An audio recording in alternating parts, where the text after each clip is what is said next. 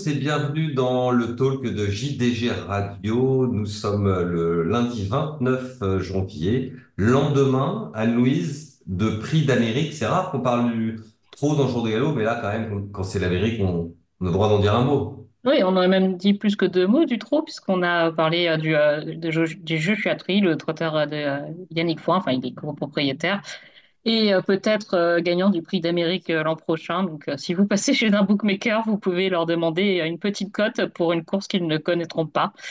Mais ça peut toujours faire plaisir. Et bonjour à tous. On, avait dit à Louis que ce prix d'Amérique, c'était peut-être pas le prix d'Amérique du siècle, mais Ida Tillard s'est quand même baladé malgré un parcours euh, peu à l'économie. Oui, il manquait quand même quelques euh, chevaux au départ, dont Joshua Tree, justement, qu'on aurait aimé voir dans cette course. Après, c'est vrai que c'est imposé en costaud parce que euh, venir à Vincennes euh, dans le passage dans la ligne droite, puis premier tournant au bord de la montée en quatrième épaisseur, et après faire la montée sur une deuxième épaisseur vent, en général, euh, c'est vrai que c'est plutôt compliqué, on va pas au bout. Donc voilà, lui, il est, c'est vraiment un super cheval qui a pris beaucoup de maturité. Il avait tendance à beaucoup se coucher dans les tournants quand il était plus jeune. Là, on voit qu'il est plus maniable. Donc, euh, il s'est imposé euh, en excellent cheval. Voilà, le lot était peut-être peut-être pas le prix d'Amérique du siècle, c'est certain, mais lui, en tout cas, il a clairement pas volé sa victoire. Oui, exactement. On a vu, euh, effectivement, il avait une marge assez, euh, assez impressionnante. Bon, on va pas vous faire une émission complète sur le trot, ça serait de mauvais goût. Adeline, bonjour. Bonjour à tous. Dans l'ordre, il a été question un peu du prix d'Amérique ce week-end ou pas trop? Ben, je crois qu'Idaho de Tillard est entraîné dans l'ordre. Et donc, on a sorti les drapeaux, je sais pas, on a fait une petite fête, on a repris deux Bah, fois du, du flambi euh, au dessert euh, chez les, chez, chez les Gombo ou ça a été plus sobre? non, non, non, on a été, on a eu le triomphe euh, modeste. Bon, on va vous laisser là, les, les Normands. On va basculer maintenant dans le sud-ouest avec euh, un amoureux du sud-ouest, Christopher Genlich, Bonjour à tous. un homme, un vrai homme du sud-ouest, euh, Adrien Cunias, Bonjour à tous. et notre invité du jour, le patron de l'hippodrome et du centre d'entraînement de Pau, Jean Broucker. Bonjour Jean, Bonjour à tous. merci d'être avec nous. Alors vous, vous êtes originaire du sud-ouest également, Totalement, et euh, d'où je suis précisément? originaire du sud Gironde et j'ai un nom euh, 100% landais. D'accord. E-Y-R-E, Brocaire, euh, c'est tout le, le nord des Landes. Il y a beaucoup, beaucoup de mots euh, avec euh, cette terminaison. D'accord. Donc vous aurez plutôt comme fan euh, Christopher, qui est assez attaché à la région landaise, plus Oui, qu'Adrien, qui complètement. en bon tarnais euh, aime moins les Landais, forcément, puisque on sait comment c'est en France, hein, d'une- d'un département à l'autre, euh, on a du mal. Non, je dirais qu'il y a une forte amitié euh, tarno-landaise. Ah, Si, si des gens du Tarn, on a des, des ennemis dans le sud-ouest, c'est pas les Landais du tout, c'est d'autres parties du sud-ouest avec lesquels on s'entend moins.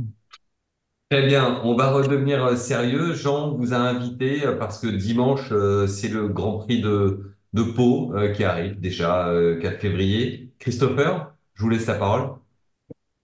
Oui, du coup, on a bah, 16 partants, enfin 16 euh, engagés pour le, pour le moment. Euh, bah, la question qui est peut-être un peu aussi pour les professionnels, euh, à quoi on peut s'attendre niveau terrain, parce que je crois que les prévisions météo, elles sont plutôt bonnes, ce qui est assez bon pour le public, mais peut-être pas forcément idéal euh, pour travailler euh, les, les pistes en amont. Écoutez, oui, euh, idéal pour accueillir le public parce que euh, on va rester sur la tendance actuelle. On est entre 15 et 20 degrés avec du soleil ou soleil voilé. Euh, ce qui nous a permis de, de tondre les pistes euh, ce week-end. On avait un terrain vendredi annoncé très souple. On va maintenir ce terrain très souple jusqu'à dimanche et tout au long de la semaine euh, par des arrosages qui ont, qui ont débuté déjà et il va falloir le maintenir. Euh, voilà. L'année dernière, on avait eu une vingtaine de journées comme celle-ci avec de l'arrosage qui nous avait euh, imposé de, de créer et renforcer l'arrosage sur le 8 en triangulation l'année dernière. Donc, on avait fait des investissements pour être au mieux. Et même l'année dernière, pour la première fois de l'histoire de, de Pau, on avait arrosé le cross. On n'en est pas encore là, mais euh, bah, si ça restait comme ça, on va devoir sortir les rampes d'arrosage, oui.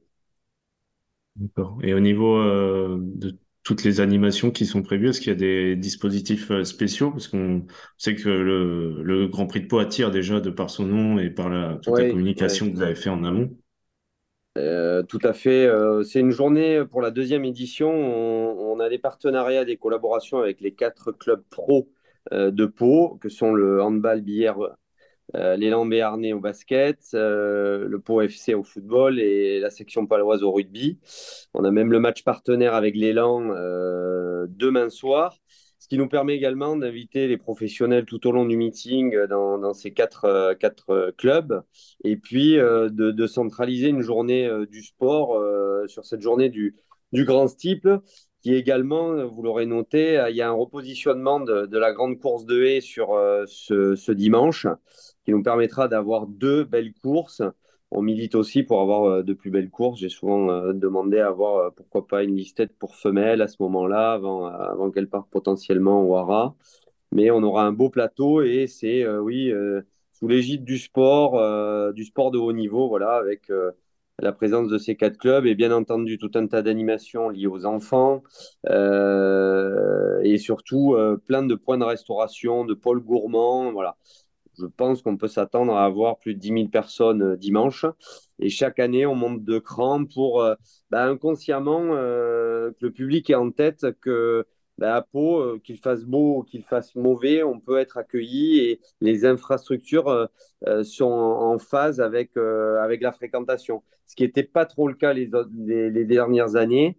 Et chaque année, on essaye d'avoir ces, ces nouveautés-là. Là, on a un restaurant éphémère pendant tout le meeting avec un pôle euh, euh, Paris hippique juste à côté qui existait hein, déjà auparavant. on n'invente rien. Hein. Il y a plein d'hippodromes qui avaient des points de Paris extérieurs. On l'a remis au goût du jour. Il fonctionne très bien. Et je pense même, on est en train de réfléchir d'en avoir un deuxième positionné ailleurs pour l'année prochaine. Voilà. On pense déjà l'année prochaine. Et justement, au niveau des points de Paris, vous en avez mis un peu plus et ça a l'air de porter ses fruits sur le Paris Mutuel Hippodrome. Euh, par rapport aux autres années où il y en avait peut-être un peu moins. Exactement. Alors, on se parle avec la dernière réunion, on est euh, euh, à un chiffre d'affaires qui est de 819 543 euros, là où l'année dernière, on était à 728 831.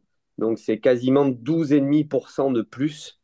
Donc, ça fonctionne et ça fonctionne avec également la fréquentation où euh, actuellement on est à 39 114 contre l'année dernière, à la même époque, 31 668. Donc là, plus 23%. Donc on voit quand même qu'il y a une corrélation. Euh, il faut toujours garder un, peu de hauteur et l'esprit euh, froid. on devrait arriver aux alentours d'un million deux de, de, de prises de Paris. Euh, il y a 12 euh, ans de ça, euh, on était à 1,6 million. Donc, il nous reste encore beaucoup de chemin à parcourir pour retrouver nos activités d'antan. mais ceci étant dit, retrouver et toujours être en, progression là où on avait régressé, c'est hyper satisfaisant et de se dire que ce qu'on a mis en place fonctionne. les chiffres d'affaires en termes de restauration sont bons. donc on est, on est très content. Voilà. Et puis, euh, bah, le sport, il est au rendez-vous. Euh, c'est la base. Hein. De belles courses. Euh, on travaille beaucoup là-dessus pour l'état de la piste et des obstacles aussi. Oui, puis on a des plateaux aussi de chevaux qui reviennent, qui sont quand même bien connus des spécialistes, comme euh, Glass, qui sera sûrement le favori du Grand Prix de Pau. en cross, on a des chevaux qu'on a vus tout l'hiver, qui sont aussi des, chevaux bien connus, en haie aussi. Et ça permet aussi aux joueurs de mieux s'identifier pour pouvoir jouer derrière d'avoir des plateaux, de pouvoir réunir des plateaux comme ça régulièrement. Oui, c'est vrai que le, le, parieur, il, aime les habitudes, il suit ça de près. Euh, voilà, ça c'est toujours un peu la controverse dans, dans, l'institution, euh, où il y a des hippodromes qui courent de façon très épisodique et saisonnier, de façon récurrente, donc euh, il y a une certaine accoutumance et un certain suivi. D'autres hippodromes qui courent de façon sporadique, on sait que les chiffres d'affaires sont moins. Euh, c'est une question ouverte. J'avais lu dans JDG euh, il y a quelques mois de ça, vous aviez euh, fait une interview du président de France Gallo, Guillaume de Saint-Seine, qui faisait un parallèle avec le monde des sports. Moi, vous savez, je viens du monde du sport aussi. Je travaille sur le Tour de France, le Dakar.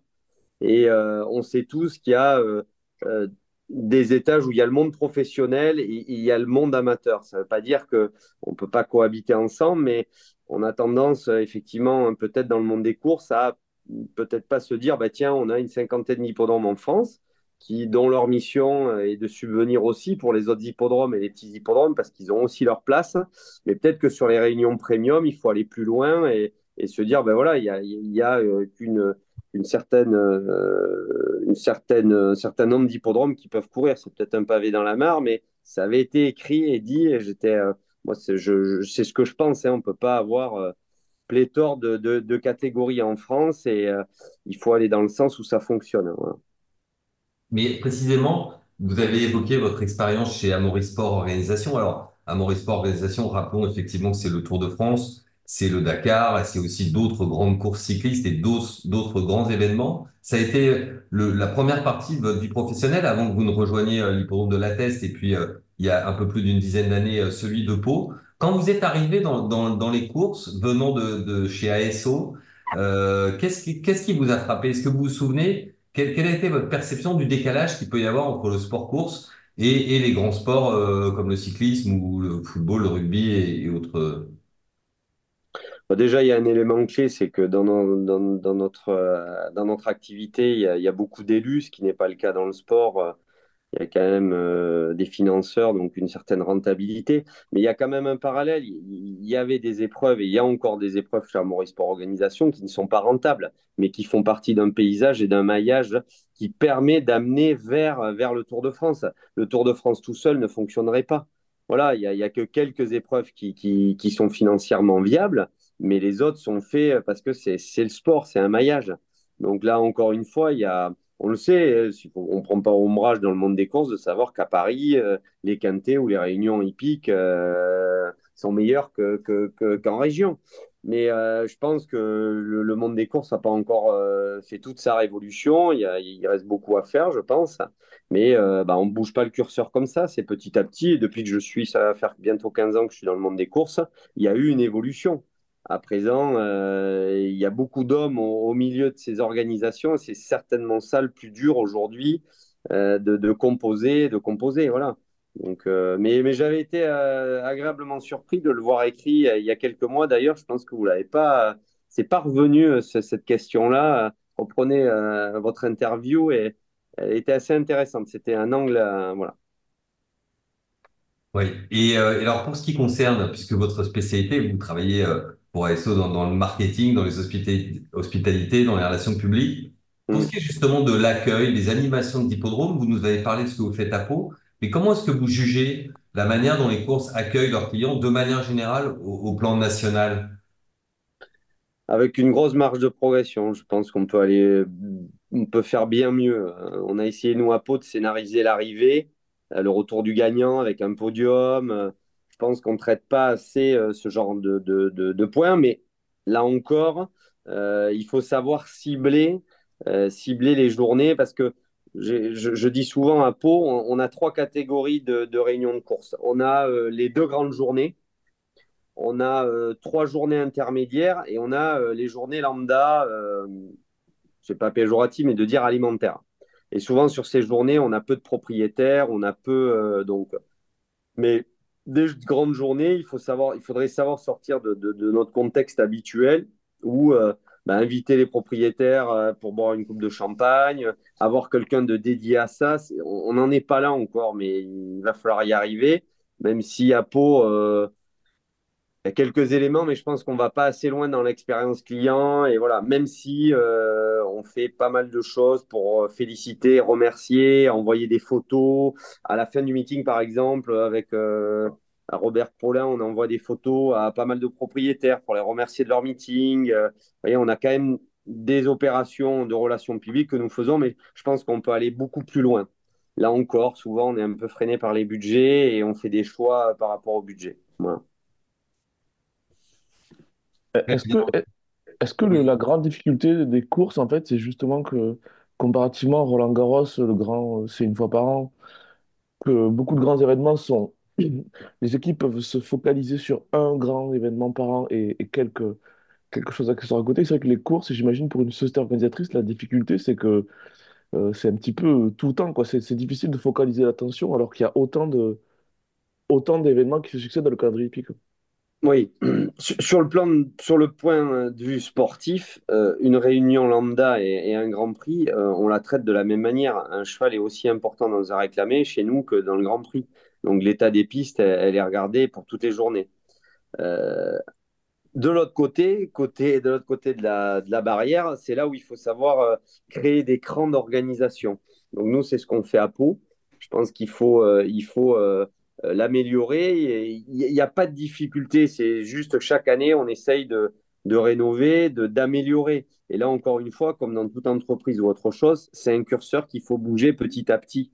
Euh, on pourrait regarder ce qui était fait il y a 10 ans et maintenant, on a, on a beaucoup, beaucoup changé. Mais euh, bah, il nous reste encore de l'évolution à faire. C'est, savez, c'est plus facile de bouger un petit, un petit, un petit bateau comme Pau plutôt qu'un gros hors-bord dans, dans le monde des courses. Ça, ça c'est pas, c'est pas évident. Il y a plein d'étages. euh, les gros paquebots, c'est pas simple.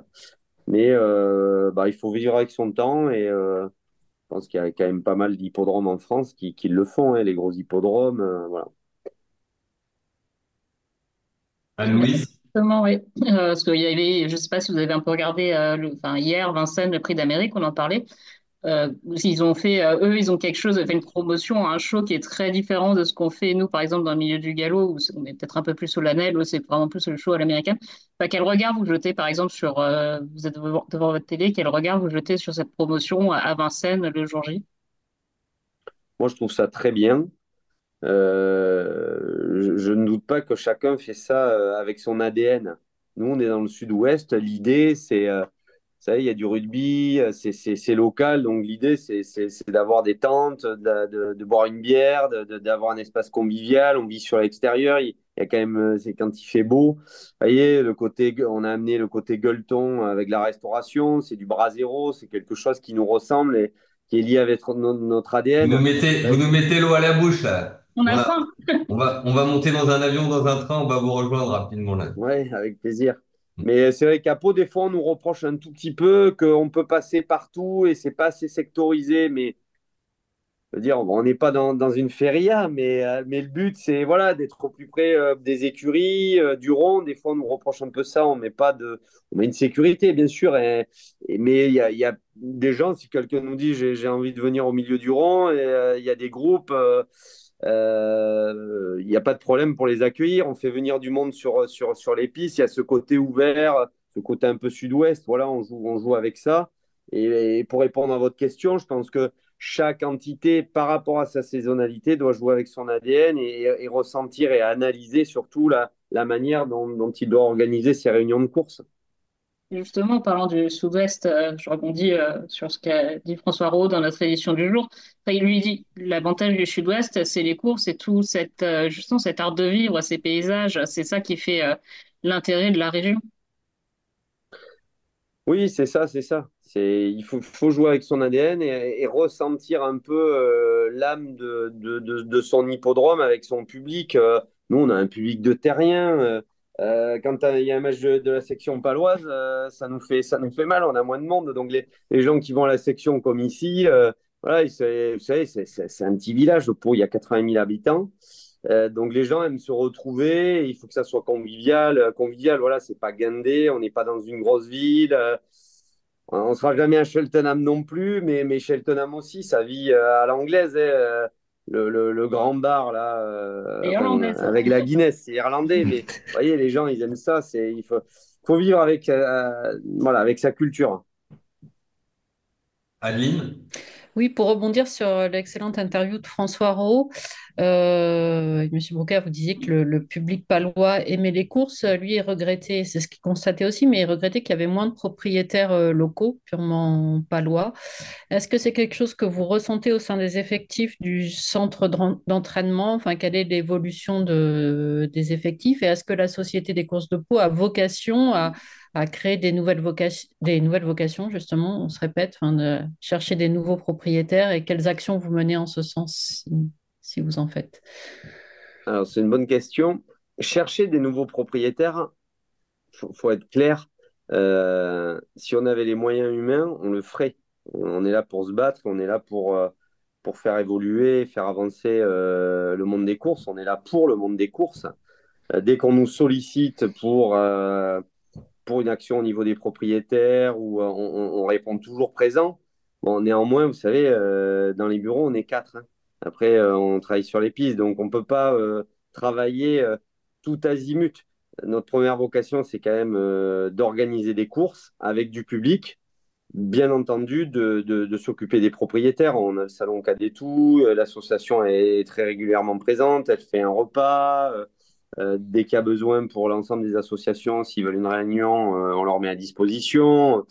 Mais ouais, c'est une vraie question à ce niveau-là inconsciemment, on se dit que dans le public, il y a forcément des gens qui rencontrent des propriétaires et, euh, c'est vrai que ce, mot de dire euh, il y a cette conversion, ça doit fonctionner. C'est-à-dire, j'ai un propriétaire qui, voit quelqu'un qui ne l'est pas et essayer de le convertir.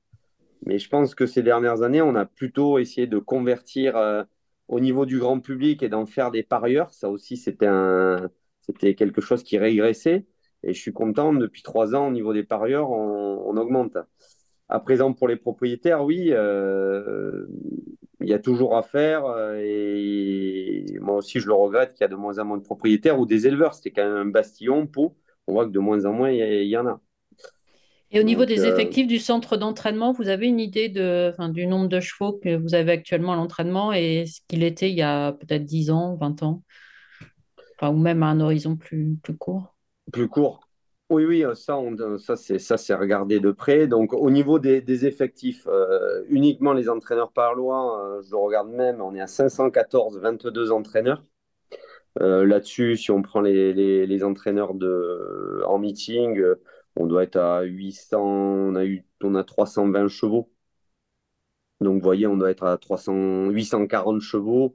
Il y a plus d'une dizaine d'entraîneurs en meeting là-dessus, ce chiffre-là, il y a une dizaine d'années, on était plutôt aux environs de 600. Donc, euh, bien entendu, on a régressé. Il y a eu de nombreux articles dans le JDG euh, très factuels à ce niveau-là et qui sont justes. On a eu euh, une période 2016 jusqu'à 2017 où on avait quasiment 700, 700 chevaux à l'entraînement avant que Jean-Claude ne divise ses, effectifs pour aller pour partir à, à Deauville.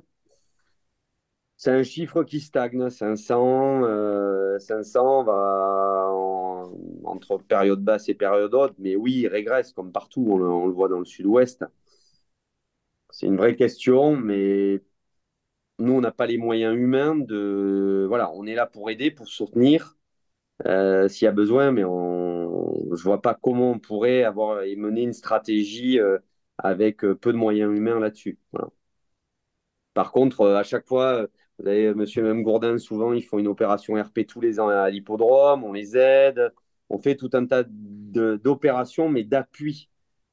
Là, là-dessus, encore une fois, quand on mène une stratégie, c'est pas le tout de dire il faut, a qu'à Faucon, il faut le faire. Et euh, chaque année, quand je vous disais en préambule, on réfléchit déjà à l'année prochaine, on y est déjà l'année prochaine. C'est-à-dire que je rencontre même des gens actuellement pour, euh, pour l'année prochaine, pour leur montrer le meeting, ce que je voudrais l'année prochaine, et qui se rendent compte, parce qu'il faut quasiment un an, des fois, pour mettre euh, au jour euh, des nouvelles stratégies. Là, en fin 2023, les, les socioprofessionnels, puis les cooptés, puis le comité ont élu une nouvelle majorité à France Gallo. On a un nouveau président, on vient de nous annoncer l'arrivée d'un nouveau directeur général. Euh, si euh, le président de France Gallo vous appelle demain ou le directeur général en vous disant Jean, euh, est-ce que vous avez une ou deux idées à nous souffler à l'oreille pour cette nouvelle mandature? Quelles sont pour vous les priorités ou quelles sont quelles devraient être les priorités aujourd'hui de France Gallo avant ce début 2024 vous savez, des idées, je pense que tout le monde en a, euh, et, même euh, des idées qui reviennent au bout du jour. On revient toujours sur des, fondamentaux, des choses. C'est plutôt, voilà, faire. Il faut pas dire, il faut faire, il faut mettre en place, et il faut euh, qualifier les choses et les formaliser. C'est-à-dire qu'à un moment donné, si tout à l'heure on nous oppose au quotidien ou même à France Gallo, c'est de démontrer que les choses sont en marche. Donc voilà, nous, je, le réitère, s'il faut donner un coup de main, on le donne. S'il y a besoin d'aide, voilà, c'est pas notre boulot non plus d'être à la place de France Gallo. vous l'avez entendu dans mes propos, c'est plus facile de, bouger un petit bateau comme Pau plutôt qu'une grosse, un gros paquebot comme France Gallo. Donc voilà, s'il y a besoin d'aider ou d'être, je sais pas, euh, de lancer des idées, euh, de les tester à Pau, on est, on est là pour ça, mais on n'est pas là pour. Euh, au quotidien, c'est compliqué, c'est plus facile de dire que de faire. Donc euh, voilà, c'est. Euh, mais les idées sont toutes bonnes à prendre. Regardez les prises de Paris à l'extérieur, on les avait fermées, les guichets à l'extérieur, on les rouvre. Pourquoi ça a été fermé à une époque, je ne sais pas, mais on les rouvre. Vous savez, on n'invente jamais rien, on revient sur des, on, revient sur des choses qui ont été testées. Je pense qu'il comme dans beaucoup de secteurs d'activité, il ne faut pas rester immobile. Il faut chaque année, les gens le remarquent ici, chaque année, il y a quelque chose de nouveau. Euh, voilà, c'est parce que parce qu'à un moment donné, faut, faut bien un certain attrait. C'est comme dans le sport. si la section paloise n'était pas performante, cette année ils font le plein, c'est parce qu'il y a un intérêt sportif. Alors l'intérêt sportif, il faut, il faut, faut, faut, le mettre en exergue, mais les courses, pour beaucoup de gens, à part les, les grandes journées, qu'est-ce qui fait la différence entre une course ou une autre? C'est pas, c'est l'expérience au global qui est intéressante. Voilà, c'est comment je vis sur l'hippodrome, qu'est-ce que je peux voir, comment je peux ressentir la course. Il y a encore beaucoup de choses à faire. On n'est pas assez euh, euh, dans, l'accompagnement aussi des turfistes, d'avoir quelqu'un qui, pour chaque course, euh, donne, des, infos. On n'a qu'un speaker pour, les courses, mais un jour ou l'autre, il va bien y avoir un speaker pour, donner des infos sur quoi parier, qu'est-ce qu'il faut faire. Il y a beaucoup à faire. Voilà. À mon goût, des fois, on n'en fait pas assez trop, mais ça. mais, mais voilà, il faut avancer. Adrien? S'il y a une idée que vous aimeriez piquer à Cheltenham et appliquer à Pau ou tester à Pau, ça serait laquelle? Le grand bar, euh, le grand bar euh, Guinness. On dit oui. Oui. Celui-là, il est mythique.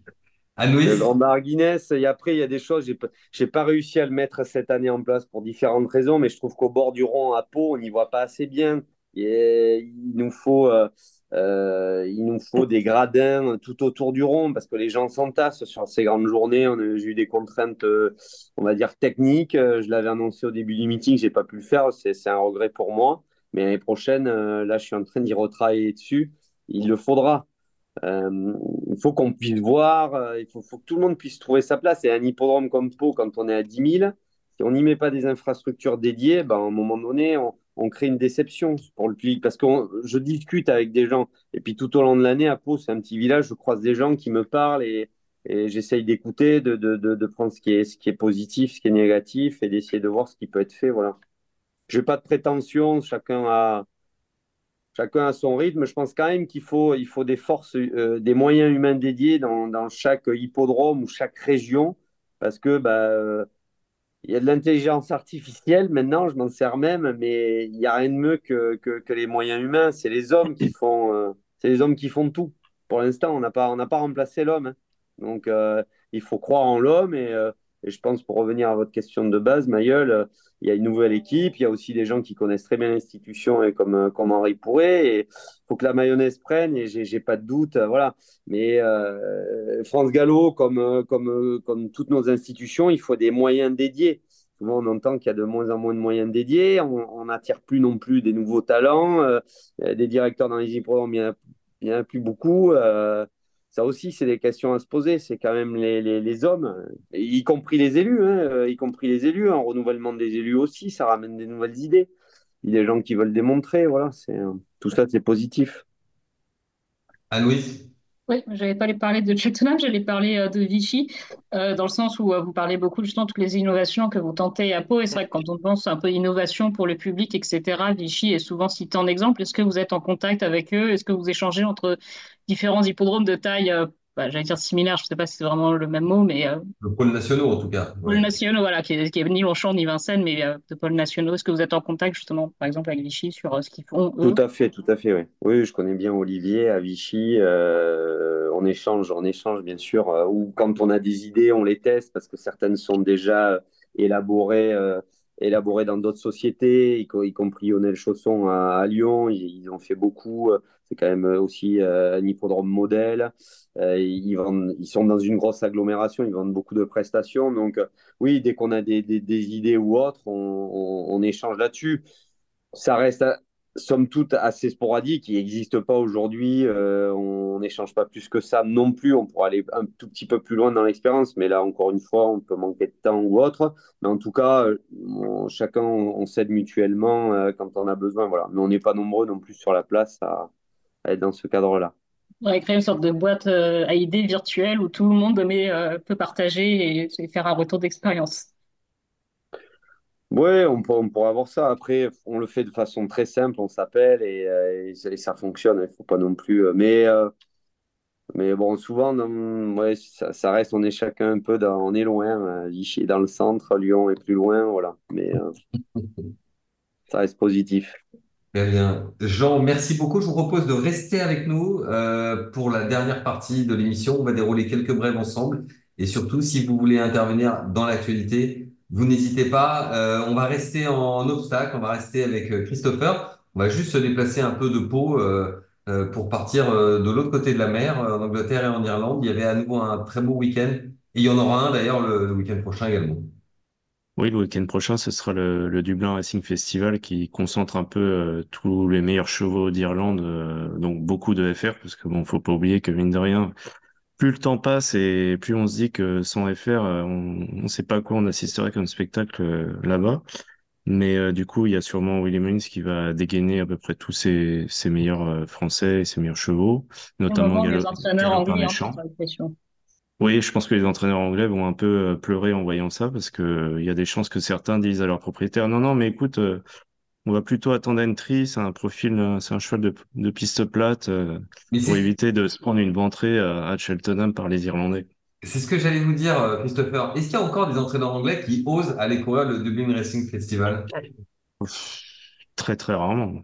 Oui. Euh, à un moment, on avait évoqué euh, peut-être Paul Nichols avec Braveman's Game, mais finalement, ça ça se fera pas. Euh, c'est vraiment très, très rare. Bon, après, d'un autre côté, eux, ils ont déjà eu euh, les courses de, euh, au moment de Noël, donc qui sont des objectifs comme le King George. Oui, les Boxing Day. donc après, derrière, ils aiment bien laisser le temps du King George jusqu'à Cheltenham pour avoir un cheval prêt pour les derniers, les derniers beaux groupes 1 à gagner. Mais plus le temps passe et moins il y en a. Et au contraire, c'est plutôt l'effet inverse qui se passe avec des Irlandais qui viennent, comme Willie Mullins qui est venu samedi euh, à Cheltenham avec euh, avec euh, deux chevaux et, et il a gagné avec euh, Capodano et et Simos. Donc euh, lui, il n'hésite pas à le faire.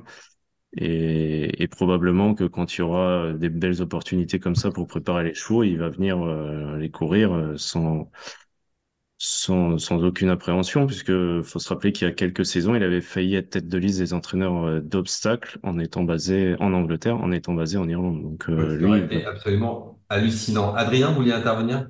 Bah, il y a une forme de logique parce qu'aujourd'hui, l'argent, il est en Irlande. Les plus gros acheteurs de chevaux, ils sont en Irlande. C'est, c'est, euh, il y a un petit euh, passage à vide du propriétariat de, de, d'obstacles en Angleterre pour euh, différentes raisons. Enfin, déjà, je pense que l'économie irlandaise est plus dynamique. Euh, les gens qui étaient propriétaires euh, fonciers ont connu une embellie incroyable. Enfin, Dublin, c'est devenu la troisième ville la plus chère d'Europe devant Paris au mètre carré. Enfin, si vous rajoutez ça à la passion qu'ont les Irlandais, ben, avant, il y a 30 ans, c'était les Anglais qui venaient avec leur entraîneur ou leur courtier acheter les chevaux en Irlande pour les ramener en Angleterre. Maintenant, on voit des Irlandais qui viennent. J'ai déjà vu, moi, à Yorkton, des Irlandais venir acheter des chevaux en Angleterre euh, pour les Hmm. ramener là-bas. Et c'est devenu le. mar- Enfin, en, en qualitatif, c'est devenu le. Pas en quantité, mais en qualitatif, c'est devenu le premier marché, quoi. Donc, vraiment des, des propriétaires avec un gaz extraordinaire. euh. Si on rajoute en plus le fait que maintenant. euh, avec des allocations plus, plus attractives et tout ça, ils arrivent à piquer une partie des propriétaires anglais qui mettent des bons choix en Irlande. C'est vrai qu'il y a une partie des entraîneurs qui étaient un peu les leaders d'hier en, Angleterre et comme des leaders un peu des, des, deux îles Angleterre et Irlande, ils font un peu grise mine, ils ont un peu de mal à, lutter. Enfin, Mullins, il a une- un réservoir de talent qui est peut-être inédit dans l'histoire de l'obstacle. Enfin, c'est fou la, la quantité et la qualité de chevaux qu'il a. quoi.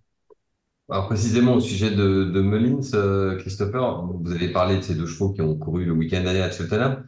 Avant le week-end, euh, vous parliez d'un festival avant le festival, tant le week-end s'annonçait euh, somptueux. Est-ce qu'il a tenu toutes ses promesses?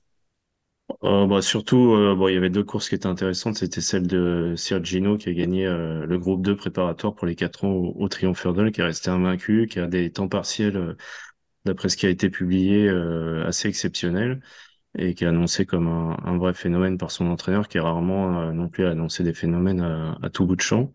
Donc ça, c'était vraiment le, point fort. Et puis bon, Los Simos, dans le lot qu'elle affrontait, euh, elle faisait certes sa rentrée, mais on voyait que euh, les ordres étaient qu'elle ne prenne pas dur et euh, elle n'a pas pris dur, elle a gagné euh, toute la route. Donc ça, c'était c'était vraiment intéressant. Après, le vrai festival, ça va être euh, aussi euh, le, le Dublin Racing Festival, parce que là, on va vraiment avoir euh, du, du très très lourd en matière irlandaise et donc du très très lourd pour Cheltenham. après, les autres courses, c'était quand même un, un, un, cran en dessous. Euh, ça nous parlait pas forcément. Euh, bon, il y avait quand même aussi euh, le groupe 1 sur le steep où il y avait quasiment tout le peloton de Français. Donc, c'est logiquement, on s'attendait à une victoire française qui est arrivée avec Elixir de Nuts qui a battu John Bone. Mais oui, c'était quand même un beau week-end. Après, c'était pas non plus encore le, Dublin Racing Festival ou les ou les grands meetings de printemps, mais ça mettait un peu en, en appétit. Oui, ça, ça fait du bien à cette époque de l'année également. Anne-Louise, vous vouliez intervenir? Euh, oui, mais je ne sais plus ce que je voulais dire. Eh bien, très bien. Dans ces cas-là, je vous de... coupe.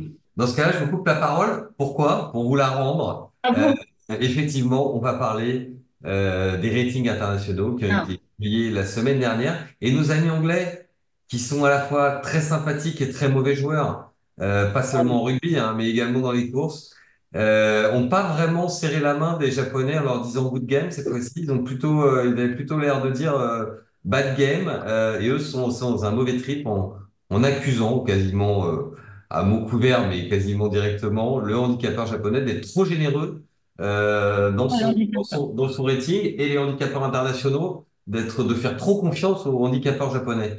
Alors que les Anglais ont la rage comme ça, Louise? Parce qu'ils n'ont pas assez de chevaux euh, dans le top 10, c'est ça, cette année, donc euh, ils supportent pas. Ils supportent pas. Non, en fait, on a eu un article publié dans le Racing Post euh, qui, en effet, revenait sur, sur le rating de l'Equinox sacré meilleur cheval du monde.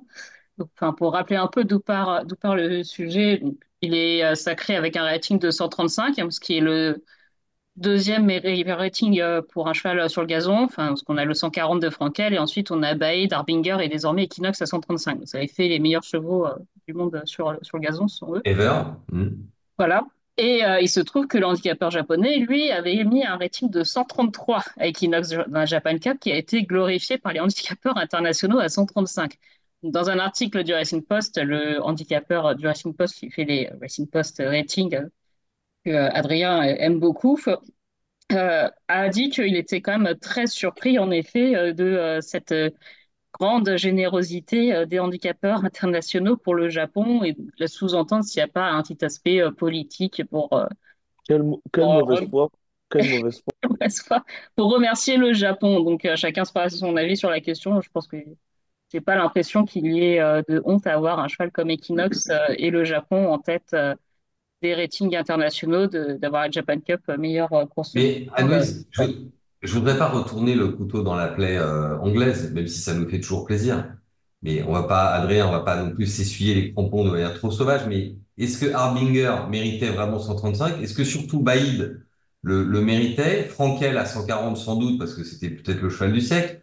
Et encore qu'on peut se demander est, s'il s'incline, donc si c'est pas beaucoup euh, tout de même. Le fait que Equinox, qui est un peu l'ambassadeur du nouveau monde, euh, l'épicentre du, monde hippique, c'est quand même aujourd'hui est plus proche de, Tokyo que, que d'Epsom. Est-ce que c'est pas finalement une juste euh, récompense? Après, on peut débattre des ratings très longuement. Enfin, Harbinger, il avait fait une performance exceptionnelle dans les King George, mais c'était en effet qu'une performance. Mais les ratings ne jugent le meilleur cheval du monde et sacré sur le meilleur rating d'une seule course. Donc après, on remet en fait tout le système en cause. Euh, Baïd, est-ce qu'il méritait euh, 135? Je... ben voilà, pareil, chacun se fera son idée. Il a été quand même un, un assez exceptionnel. Il a été euh, assez impressionnant à York euh, dans les internationals. Le pauvre n'a qu'une mauvaise course euh, où, euh, comme dirait Franco Raimondi, euh, c'était à Ascot euh, au mois d'octobre dans un terrain d'Auteuil. Donc on peut l'excuser. Donc euh, voilà, après, euh, c'est- on peut débattre très longuement des choix des handicapeurs internationaux, mais c'est euh, de un, c'est logique en effet de voir le Japon à un moment donné être euh, sacré quand on voit la montée en puissance euh, des chevaux japonais. Enfin, on a les engagements de Dubaï là qui sont tombés. On sait qu'on risque de se diriger à nouveau vers un festival japonais parce qu'ils envoient à la fois la quantité et la et la qualité. Donc je pense que ce qui est, à la limite, le fait que Equinox soit le meilleur cheval du monde, c'est pas ça qui devrait vexer les Anglais. Ce qui devrait les vexer, c'est le fait que dans les chevaux à 115 et plus, donc jugé niveau groupe 1, il y a pour la première fois cette année plus de chevaux japonais que de chevaux anglais.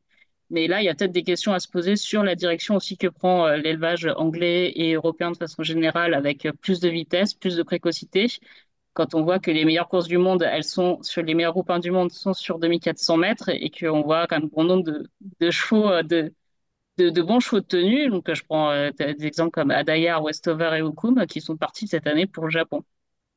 Adrien? Bah, pour moi, le truc, c'est que c'est pas forcément un problème de distance ou que l'Europe euh, euh, se, se dirige vers la vitesse. C'est surtout que, bah, on Et parlait la de précocité.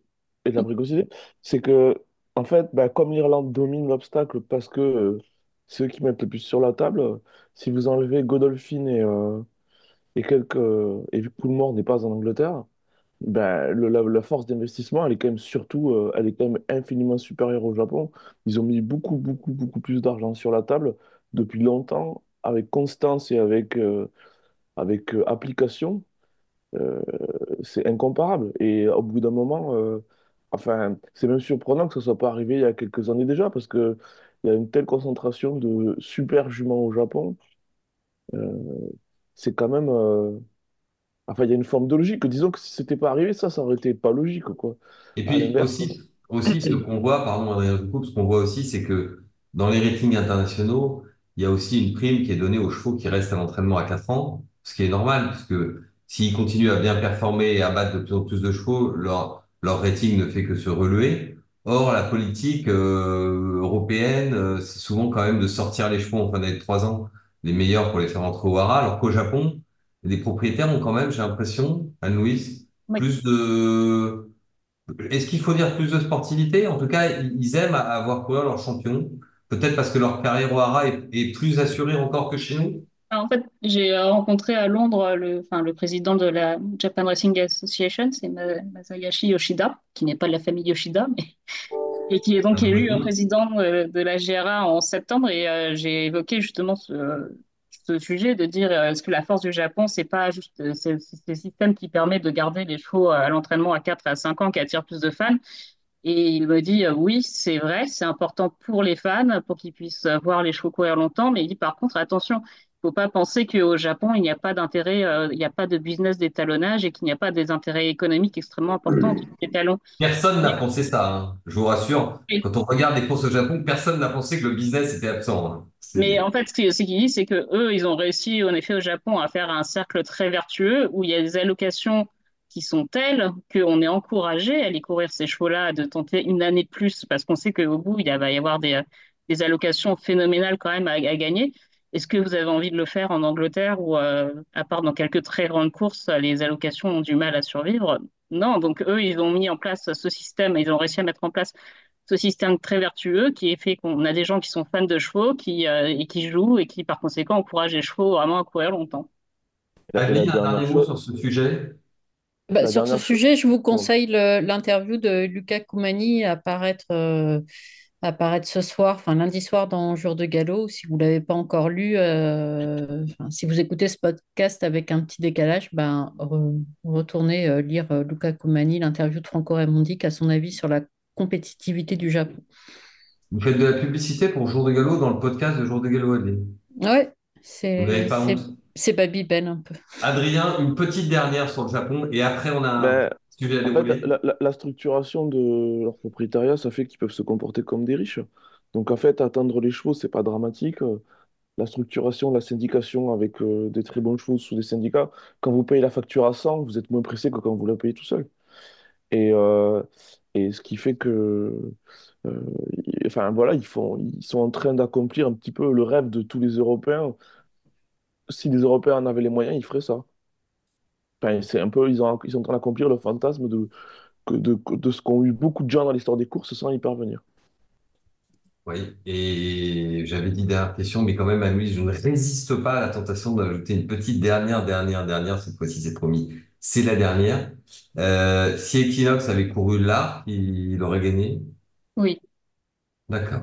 Merci, au moins ça mérite de la franchise. Euh, Adeline, puisque vous aimez faire de la publicité pour Jour de Galop, je vais vous en donner l'occasion. Le bruit court que vous allez lancer, une nouvelle rubrique dans notre journal. Tout à fait, un rendez-vous mensuel euh, de médecine vétérinaire, si on peut l'appeler comme ça, enfin, en lien avec l'actualité, c'est-à-dire que le premier la première édition qui paraîtra euh, bientôt, enfin pas tout de suite, mais bientôt, euh, parlera de sujets de reproduction et notamment de, des bonnes pratiques en fin de, en fin de gestation de la jument. Euh, donc à destination des éleveurs, que faire pour, pour, pour que le poulinage se passe au mieux? Et donc dans ce cadre-là, évidemment, moi je n'y connais pas grand-chose, donc je j'interroge, je séquestre, non, non, je...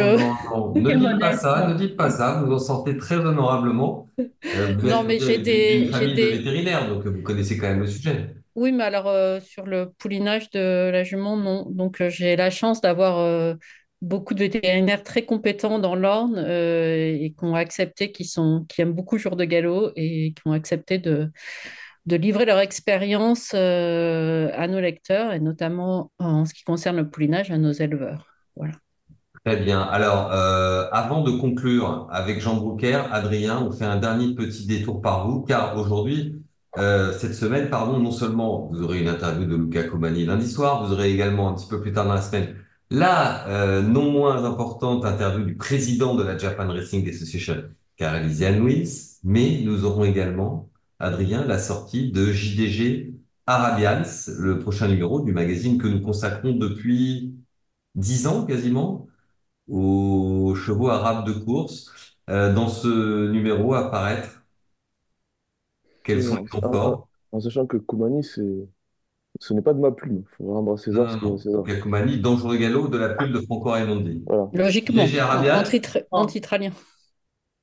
Donc, ce qui se passe, en fait, c'est que euh, depuis le dernier numéro de JDG Arabians, il y a eu beaucoup de bonnes courses, beaucoup de, très bonnes courses à l'international. C'est un, pôle d'excellence à la française. C'est une vieille tradition française qui est devenue euh, quelque chose d'assez extraordinaire. Je pense que euh, Jean Broucker, qui connaît bien le Sud-Ouest, a bien vu l'évolution des effectifs et le nombre de courses et les allocations. C'est, quelque chose d'assez extraordinaire. Ce qui se passe avec les pur sang arabes, c'est un- c'est une filière qui a ses points forts et ses difficultés. Donc, ses difficultés, c'est peut-être le, il y a, un marché qui est assez fort, mais il y a un- on a un petit manque de renouvellement des éleveurs alors que la demande est là. Mais c'est pas facile parce que c'est un marché où, dans les, dans pur sang, c'est difficile de se payer les bonnes saillies et les juments, on peut en trouver. Les, dans les arabes, c'est l'inverse en fait. Tout le monde peut se payer les meilleures saillies, mais c'est les juments qui sont difficiles à trouver. Ça, c'est pour un aparté.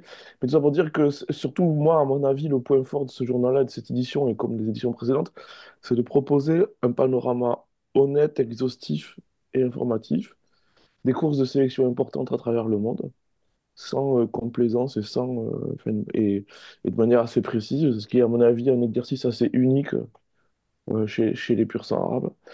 On a une interview de euh, Doug Watson, entraîneur euh, américain installé aux Émirats, qui se relance dans le pur sang arabe après avoir eu des, très très bons chevaux pour le Cheikh Hamdan par le passé. Là, il a, reçu Fort Class, qui est un ancien, euh, cheval de chez Alban et Jean de Miol, qui était un, très très bon cheval américain, et qui explique le, retour, il explique bien en fait comment dans le golf, ça devient un petit peu, comment il y a une montée en puissance des pur sang arabes euh, dans le golf, et de l'allocation et, et de l'intérêt, et que, que pour lui, pour son entreprise d'entraînement, c'est c'est c'est très très important d'avoir d'avoir ces chevaux-là. Voilà. Merci beaucoup. Alors précisément, euh, Jean, je voulais vous confier le, le- le mot de la fin, si je puis dire. On a parlé des, des pur sang arabes. Il se trouve que le meilleur d'entre eux, hein, celui qu'on appelle le Equinox des pur sang arabes, le Al-Gadir. arabes, le je ne sais pas quoi des pur sang arabes. Le S-Impact des pur sang arabes, euh, qui s'appelle Al-Gadir, appelons-le par son nom, c'est plus simple, euh, et entraîné par euh, François Rohaut. Euh, le pur sang arabe, c'est un animal important à Pau, dans la région. Bien sûr, il y en a beaucoup d'entraînement. Euh, Vous parliez de François Rowe avec Al-Gadir. Beaucoup de courses également, avec la fac qui est à la test et qui ont beaucoup soutenu l'hippodrome euh, à Pau, d'autant plus qu'en fait, il n'y avait plus de programme l'hiver et euh, ce programme ne fait que se développer sur la PSF. Euh, donc, il est probable que dans les, dans les prochaines années, il y ait encore plus de courses et amené à se développer. Effectivement, peut-être au détriment pour les spécialistes des anglo-arabes. Mais c'est pas facile de, de, de, de trouver une bonne jument, mais là encore une fois, le, pur sang arabe dans le sud-ouest, c'est, ça fait des, décennies, hein, comme les deux Vatrigan qui ont, ça depuis des décennies. Mais nous, on a plaisir à voir les, Arabes ici, les Arabes de course, et qui sont très suivis également en termes de communication.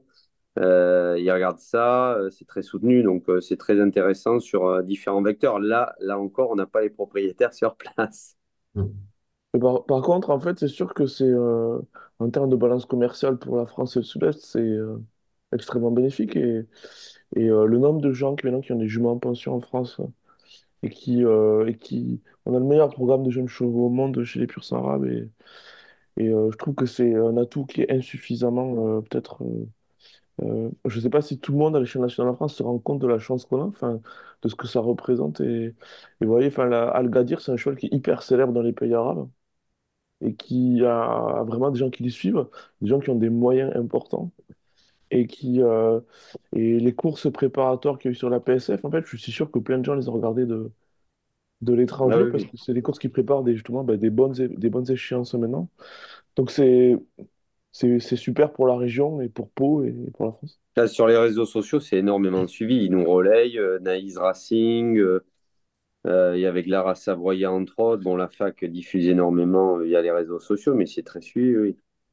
Et il y a, il y encore, euh, je sais plus, euh, six ans de ça, on n'avait que deux courses.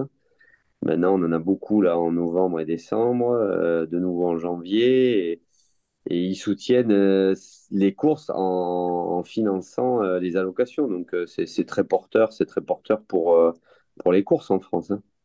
Oui, car rappelons que dans les courses de pur sang arabe, l'immense majorité des allocations distribuées viennent du sponsoring et non pas de prélèvements sur l'enveloppe euh, globale euh, exactement. des, Et qui ventes. du chiffre d'affaires. Il y a des très bons chiffres d'affaires sur les courses de chevaux arabes. Hmm. Oui, parce que Aussi c'est souvent les mêmes aussi gagnent. que, Oui, c'est aussi si ça se trouve meilleures que des, des réunions en Argentine ou ailleurs. hein. Meilleur, ça c'est certain. Euh, Jean, on vous remercie beaucoup. Toute l'équipe du GDG. Je vous donne rendez-vous euh, dimanche. De 11h Dimanche. à, à, 18h, c'est 11 courses. Et Grand Cross aussi, 12 courses. On est quasiment un des seuls hippodromes à organiser comme ça un marathon, mais on a le plaisir à avoir toutes les disciplines et, et bien sûr aux spécialistes de JDG qui aiment le sud-ouest. On On verra y sera. Adrien, Christopher sera là. Adrien au bout d'un peu en ce moment, je trouve. Mais... Oui, mais nul n'est prophète en son pays, c'est pour ça, c'est pour ça. là. Il vaut mieux avoir un Landais d'adoption euh, comme Christopher que qu'un qu'un qu'un Ta- qu'un Tardais de, de- d'origine, voilà. On est devenu cantilien. J'étais Devenu cantilien, oui. j'étais à Pompadour samedi, donc euh, c'est, c'est- j'y reviens de temps en temps. Mais c'est vrai qu'à Pau, ça fait un moment que je suis pas allé. Bon. Eh bien, merci Mais à tous. Merci Merci pour beaucoup, votre Jean. travail et tout, tout le relais que vous faites autour de, de nos courses et euh, de Pau. Un grand merci. Merci beaucoup, Jean. Merci Anne-Louise. Merci Adeline.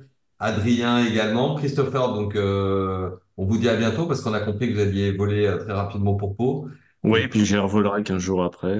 Voilà. Et co- comme, comme on vous comprend, merci à tous pour votre fidélité d'avoir écouté ce podcast. On vous donne rendez-vous lundi prochain pour un nouvel épisode du talk de JDG Radio. Et d'ici là, portez-vous bien.